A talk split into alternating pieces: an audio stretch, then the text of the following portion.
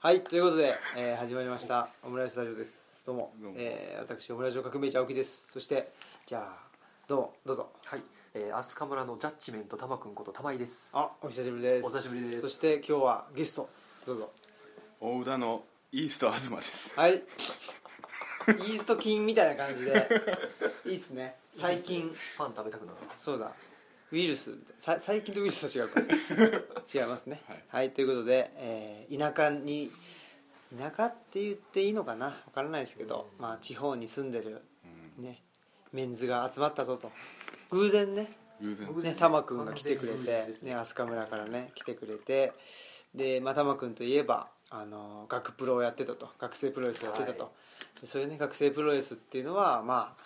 ああの表の舞台というよりはねちょっとなんて言ったらいいんですかね表と裏のその狭間みたいなグレーゾーそうンですねを攻めるっていうのはやっぱりプロレスの醍醐味だと思うんでそういう人間があのね飛鳥村なんていうねその胴表のねそうです村ねに住んでていいのかとだってねそれで200人待ち200人も移移住住者200人人待ちですよそうですね200人もいないでしょ大宇田は人口が そんなことないか東吉野の人に東吉野の方が言われたくないですよそれはその通りね東吉野はもうねあと数人で村が滅亡するというぐらいの感じなんでねでもやっぱり大宇田は大宇田町え違うのか宇田市宇田市大宇田宇田市大宇田ですね今住所は龍所は、はいうん、でもね城下町でいいとこですよ本当いにいとこですねういんいとこですよね、頭くんも行ったことありま行すったこと何回かありますよあそう道なんやの駅もよう行ってますし、うんあのすごい昔の街並みが残ってるとこあるじゃないですか、道の駅のそばのそこが城下町そこに住んでんですよあそこそこのもともと花屋さんそうそうやった建物えめっちゃいいですねあそこあそこも実は候補に入ったんですけあどあれですかただ僕が会社にここは通えんってなってそうだよねダメになったんですよそっかさすがにねでも通えないことはないけどもうかなりきついですねあそうでも2時間よく2時間かかかかららなないいですとよ思うよ大阪マジですか、うん灰原から急行止まるんではい急はい行乗ったら鶴橋鶴橋までですよね1時間で、はい、乗り換え1行く回ででしょ鶴橋で豊橋で乗り換えて環状線環状線で大阪でだからであそうですね全部で1時間20分ぐらいで大阪駅まで天までは行王け寺ます天王寺だって55分ですえマジですかうんえー近いよえ今飛鳥はより飛鳥より今どのぐらいかけでても結通局勤ドアトゥドア2時間ですよ2ね時間もかからないよねかかんないです駅までもまあ車で10分だもん10お分一緒だから一緒ぐらいです一緒ぐらいです今僕も柏原神宮前まで10分くらい車とかバイクでちょっと奥さんを説得してあ 大浦に今から大裏に今からまあ歌村やったらね奥さんも別に職場会で通えるしそうなのな奈良のあの県立医大なんであ柏原いうん柏原なんで、いんじゃないですかはもう飛鳥はですね200人待ってることですしそうそうそう開けてあげたらそうそう本当にそうですよね人助けだと思ってねえだって飛鳥から出れば飛鳥で待ってる人の人助けにもなるーしし大宇田そうのですねね人助けにもなるってことでいいじウゃんィンウィンってやつですね自分が自ウ分ィがンなねのかわかんないです自けど分がルールでもだってほらウィンかウィンでしょだって通勤時間も通勤時間が短ねくなるんだからでももう大阪の会社を辞めた方がいいんじゃないですかそれはねずっと考えてるんですけど、うん別に今の会社全然不満ないんですけどあーもう単純に通勤しんどいから、うん奈良の会社に行くか在宅勤務させてくれっていうかどっちかなんですよ あそあんなそういう業種まあぶっちゃけパソコンあったらどこでもできるような仕事なんで、うんうんうん東吉野向きじゃないですか そうだね確かに でも僕もあそこオフィスキャンプに通いたいぐらいねなんですよえねこっちの方が通勤時間短いんでえねえ別にうちだってネット環境あるから別にうちでやってくれてあもいいここまで、うんもうもっと近いですそうそうそう集中できそうやしねあれこっちえでなぜ飛鳥でにいるのかっていう ねすねまあでもそもそもね地方移住っていうのが、なんていうのその奥さんのね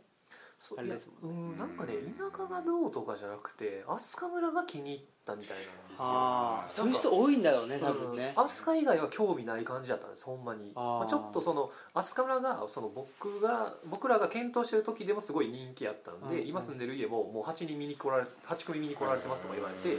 なんか飛鳥が行けなかった時も考えて他のとこも見とこみたいなんで宇田とかももうここもいいとこだよねみたいな話をしてたんですけど、うんまあ運ようくん通過したで飛鳥って感じで すね。ねトゥモロースメルにでもでもおすす めのビレッジ最悪だトゥモロースメルは最悪ですね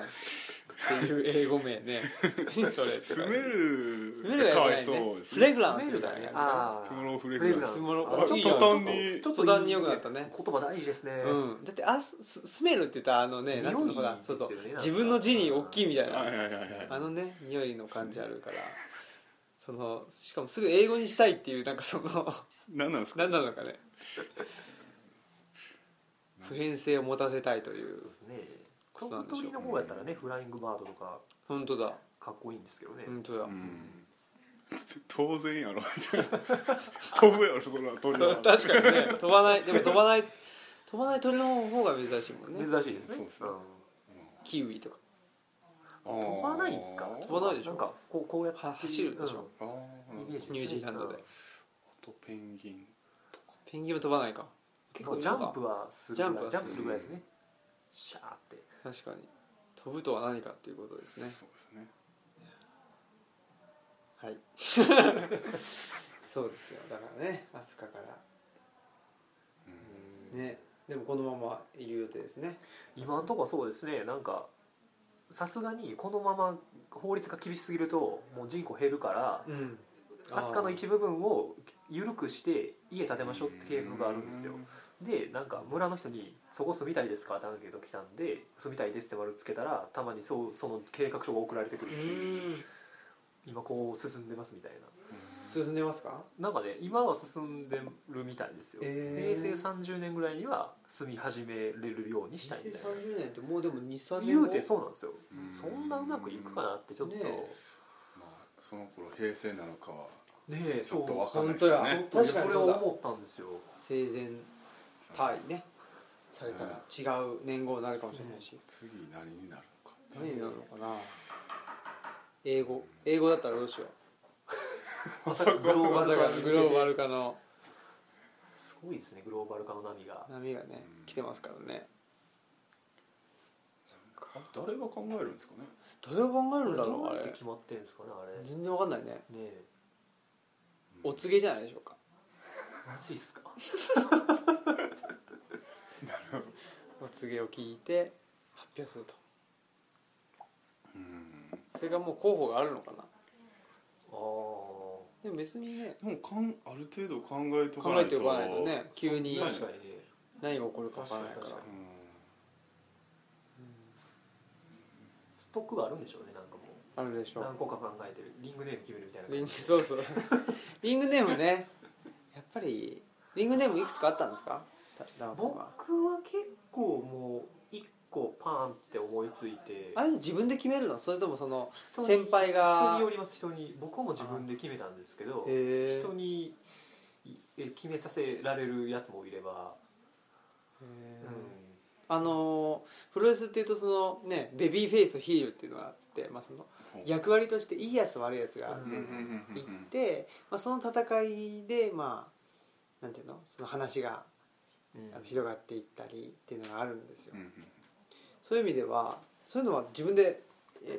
あの選べるんですかベビーフェイスとかヒあーあ多少はもう基本的にはもうセルフプロデュースの世界ルうんなので基本自分で決めてでなんか全体の、まあ、ストーリーなんて合ってないようなもんなんですけど1年通しての話みたいなのはあの一応あるんだ 3, 年三回生が決めるんですよへー3回生が主力って扱いなんで、う3回生が決めて、うんじゃあおのおのその自分んみんなが自分で考えたキャラとかに合わせてやってたり、うんうんでやってましたねへんちょっと楽しそうですね楽しそうようねんなんかいいよねかキャンパスライフキャンパスライキャンパフスライフあの表のキャンパスライフではないもんねでもね裏ですね裏のね完全に裏ですでねもいいっすよねいいですねそうかうんそれ羨ましいですけ羨ましいいやまあめっちゃ面白かったですね、うんもねう、じゃあ玉くんは学生時代はもう学プロ僕はプロ一色ね一色実は軽音サークルにあそうなの前半2年ぐらい入ってたんですけど、うんもうさすがにもう3年になったら会長になるし、はいやめますって言ってやめたんあ そうなんまやあ、あんまねもう全然行ってなかったんですよあーだんだんもうやっぱなんかうん学プロの刺激が強すぎて、うんうんもう何も面白いとか思わなくなった 確かにね感覚がねおかしくなってくるおかもしれおないかしくなりますよど本当にうん何がいいのか分かんなくなってくるでしょ分かなんなんかくなりまっていすうのねもあるしねなんかま、麻薬じゃないですけど、うんうん本当にこのイーストさんはあれですよねもう、はい学生時代って言ったら弓道部ですねおお全国2位です2位ですよ最後負けちゃってうわやばいでしょもめちゃくちゃすごいですねう本物ですよで本も物割じゃとないですかね運もあったんですけどねうんそのえーちょうちょうどその5人組なんですけ団体どで団ね体戦ではいはいはいはいはいちょうどねもう5人しかその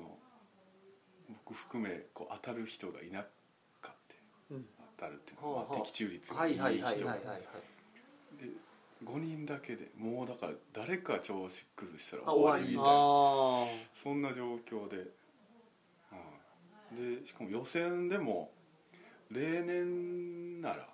絶対もう予選落ちする成績を出してしまってしょっぱうな、んでも運よく他の大学も崩れてああでそのなんていうんですか道中強者って言って道中強者あの同じ得点のうんはいはい者はいたちがこ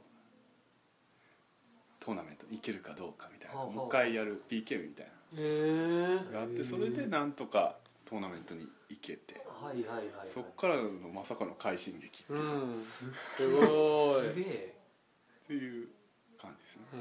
ドえラマティックですねこれはでもレスラーとしてはいいっすよねいいですねこの成績とういやんいいと思いますよねレスラーになれる感じですよねなもうななれますなれます弓道キャラででもさっきから引っ張られてます ね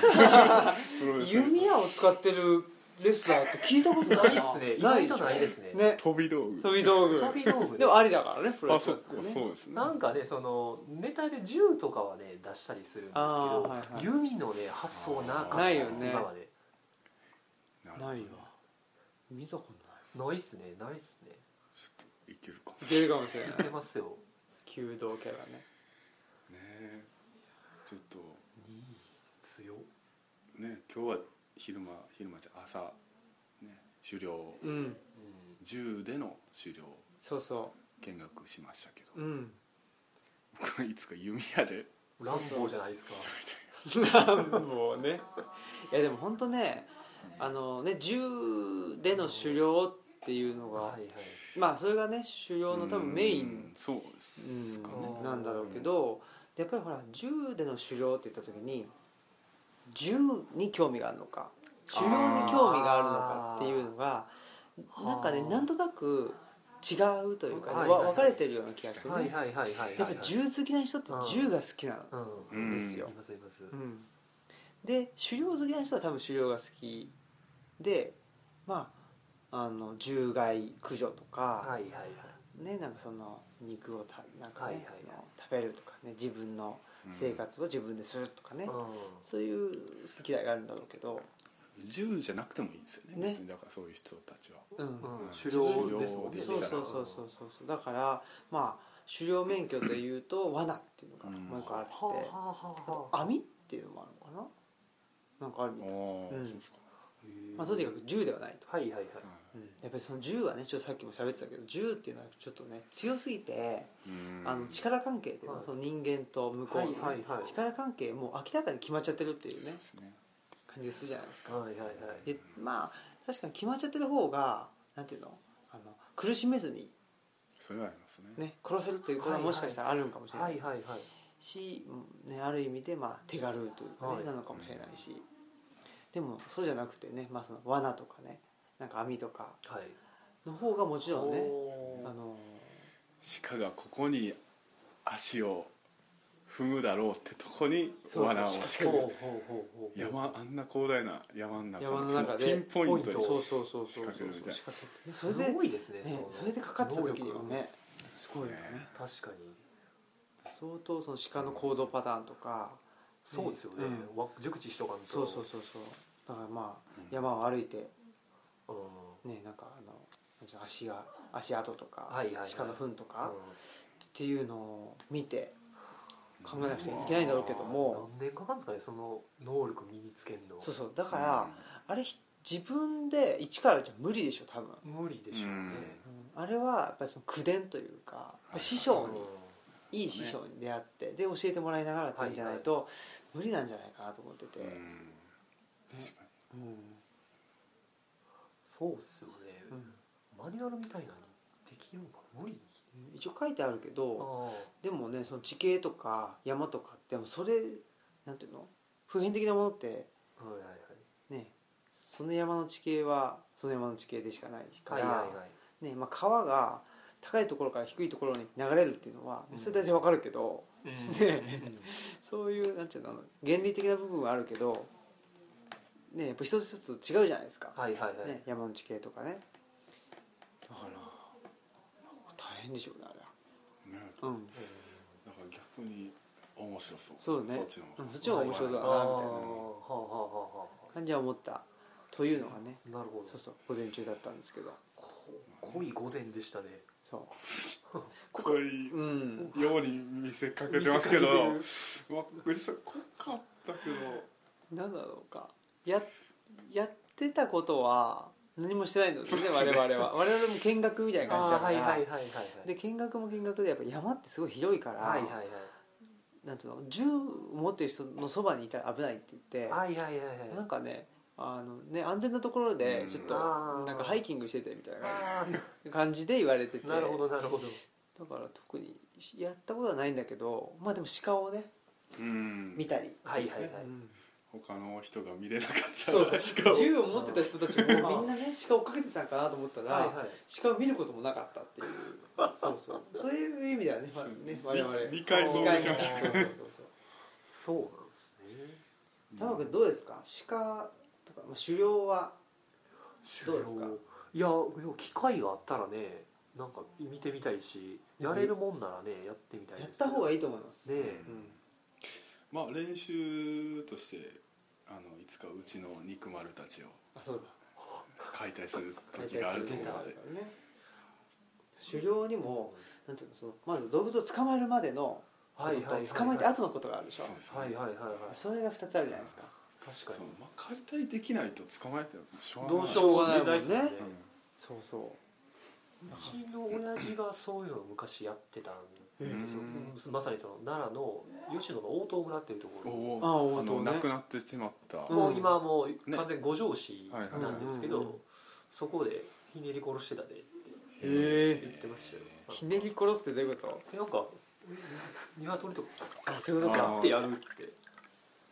それはねあのバベルっていう映画のどっかの場ブラピ面が出てたんですよあ見てないな場見てな面いで多分メキシコ人がこう鶏を持って頭持ってで体くるくるくるって回してそれでスポーンって首が取れるシーンがあって YouTube で「バベルチキン」って調べたら出出るるんですけどえでそのえ走ってるのを子供たちが追いかけていくみたいなあのああ首取れても走るんではいはいはいはいはいで一人だけ白人の男の子が見てあてードン引きしてるってはいいうはいはいこんなへーこんな場面あったかなってへーでもまあそんなの教えてもらってはいはいバベルチキンあのね英語でバベルってどういう字だ変換で出て BABEL ダブルチキンチキンシーンかあそれですあここれれもう一番それ上上やと思いますバベルこれかな音出しちゃったらあれだからややめましょうあはいへえ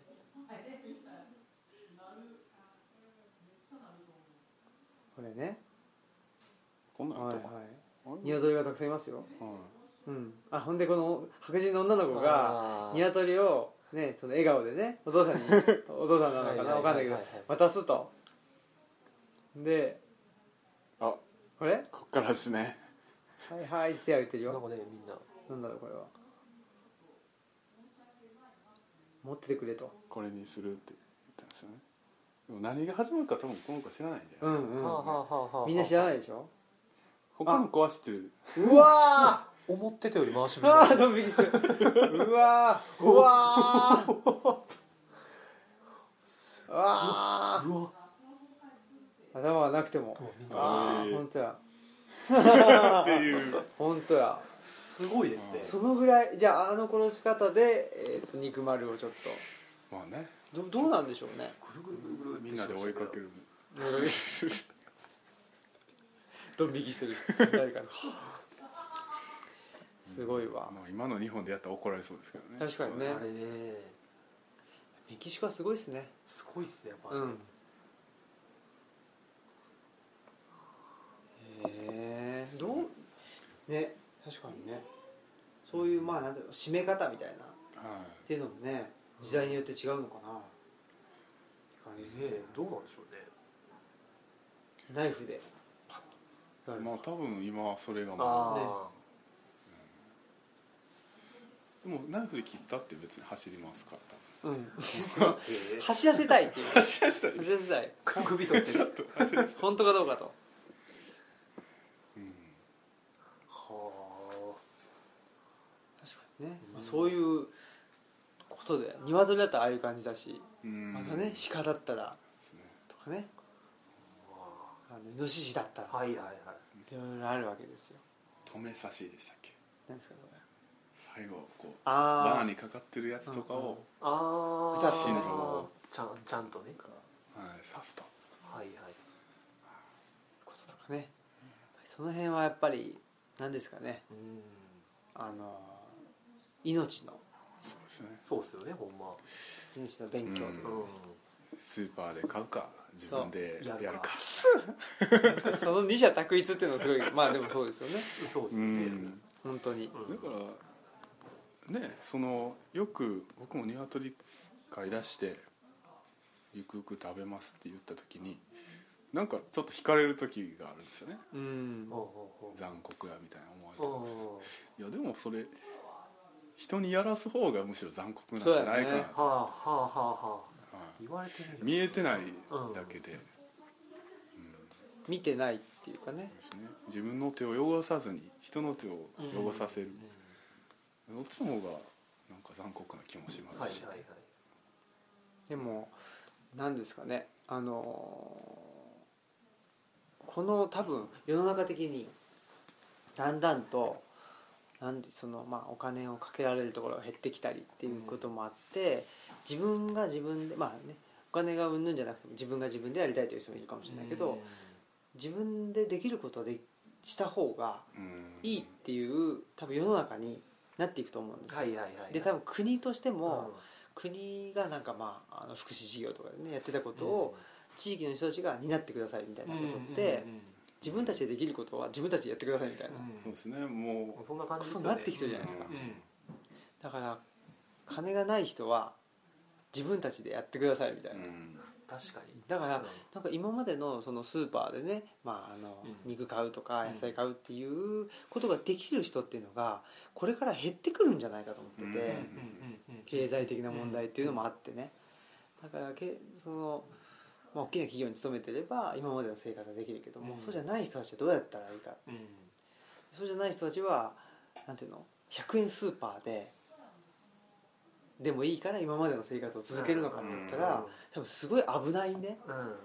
なんか洗剤で洗われた野菜みたいなはいはいはいはいのとかしか置いてないとかねそういうことになるよりはやっぱり自分たちで、うんね、できることができやるっていうことの方が健全なような気がしていて。はいはいでも自分たちでやるっていうことはその今まで見なくてよかった部分っていうのを見ることになると思うんですよ。はいはいはいはいはいうん、でそれがまあ肉をさばくのか、あとは、えーなんだろうな高齢者の人の介護とかも、うんね、今までは今までっていうか今はそういうサービスにね任せてるからいいけどそれももしかしたらねそものうね国の補助金が出なくなったうらんそのサービス自体もそうですねできなくなっちゃって地域でやってくださいとかはいはいいうことになるような気がしていてうんそうしたらそういうことだってねあの今まではしなくて済んでた部分がねそうですみねんなでやるということになったら逆にねみんななんか優しくなるかもしれないですねそうですねそれみんな自分らでやりだしたら,、自分でやってみたらそれは言えてるかもしれないですわ、あこんな大変だったんだとかね。うんようあんな値段で売ってたなみたいなうなうんうんんうんあ確かに確かねうんですにね現代史は良くなりそうですね確かに聞いてたらうん大変かもしれないですけどねえそうするとあの経済原理自体が変わってくる気がす変るんわですりよ、ますね、うんそういうふうにスーパーでか、ねまあうんまあ今まで通りの買い物をしてる人とそうじゃない人たちってなんつうのまあもちろんライフスタイルも違うし、うん感じ方も違ってくるしっていうんでその経済格差がうん考え方のうんそれを格差と呼ぶか分かんないけど違いになっていって、で結構ねなんていうの断絶が生まれてくるような気もうんしないでもないっていう。底辺がもはや底辺じゃななくくななるいみたいなうんうんなんかもう別の世界にそ行うっちゃそっうたそよううそうなそ感うじそうそうそですねういうことにねますねね確かにうんねまあでもこっち来ていろいろ畑とかやってみて思うのは割とやったらできちゃううんことが多いなって思いますけどね、うん、野菜も種まいたら割とできちゃうううんし、うん、鳥小屋も建てようと思ったら建てれたしうんうん人間こうやろうと思えばある程度はできる力はみんな持ってるんじゃないかなと思うんですね、だってね種まくとかってできるでしょ誰でうん確かにさすがにねもねことだけどなんていうのほら人間ってこれぐらいできないと社会人としてダメとかうんそういうのってすごいハードル高いと思うんですよでも人間種まければあの生きていけるっつったら、うんはいはいはいでそれで確かにその人が OK っていうんだったら、はなんていうの自己肯定感みたいなうところで、うんなんかすごいね難しい試験受けないといけないとか、ねなんか給料これぐらいないととか、うんなんかそのねなんていうのあのリストだけリストばっかり増えていくよううなんん感じがして、だからねやっぱりあの種まくとかなんだろうななんか狩猟に行って山を歩けるとかね、 なんかそれだけである程度だってね今日なんてね山歩いてただけなのにそうですねなんかすごい芋もらった りん何もしてないのにね戦利ああい品がうにああ鹿いうね肉に鹿肉もらったりとはいはいかはいはいいうのがあってまあだからねいつかはね自分たちもそういうのをね、うんそのああのなんつうのあげられるよういにやなろうっていう感じはしてるけども、うんなんだろうってなんかすごい等価交換じゃないっていうかねうんうんそうですねうんもう与えるのみみたいな、ね与えるのみもらうのみもらうのみたいなそういうのあるんだみたいはいはいはいな、はあそれは面白いですよやっぱり、ねえうんうんほそれはねなんていうの普通の普通ってね都市部のううんねあの等価交換の、うこれを手に入れるには、まあ、いくら払う、うんんね、でいくら払ったんだからこれぐらいは、ねうんフィードバックあるだろうとうか、んそこじゃない、そうですねもう、うん一方通行のなんか世界はいはいで全然違うものがあの帰ってきちゃうみたいな、はいはいはいうんそれは面白いですよねそうですね面白いですね面白いうん